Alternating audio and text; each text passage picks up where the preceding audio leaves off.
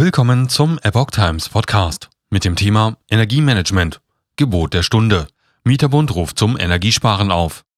Ein Artikel von Epoch Times vom 22. Juli 2022. Mieter, Eigentümer, Industrie. Der Deutsche Mieterbund sieht aktuell alle in der Pflicht, wenn es um das Energiesparen geht. An der falschen Stelle zu sparen könne aber auch schädliche Folgen haben. Der Deutsche Mieterbund hat Energiesparen als Gebot der Stunde bezeichnet. Mieter sollten motiviert werden, Energie einzusparen, aber nicht dazu verpflichtet werden, die Mindesttemperatur in ihren Wohnungen zu unterschreiten, erklärte der Mieterbund auf Anfrage der deutschen Presseagentur.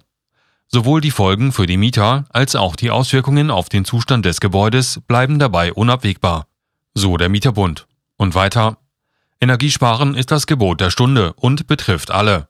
Eigentümer, Mieter und Industrie.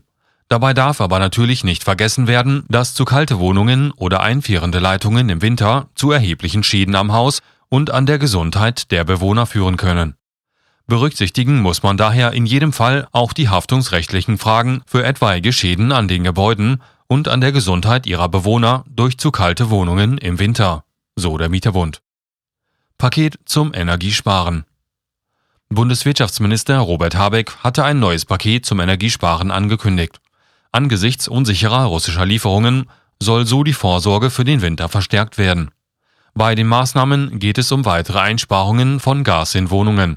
So gibt es derzeit nach Angaben des Ministeriums vertragliche Verpflichtungen, eine Mindesttemperatur in gemieteten Räumen aufrechtzuerhalten.